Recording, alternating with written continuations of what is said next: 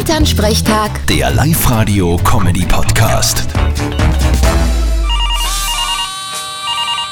Hallo Mama, Grüß dich, Martin.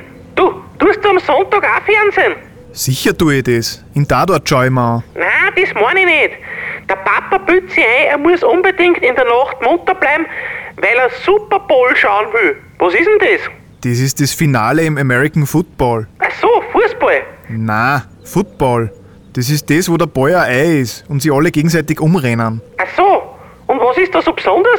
Naja, die Werbespots sind alle recht lustig und in der Halbzeit singt immer irgendein Star. Aha.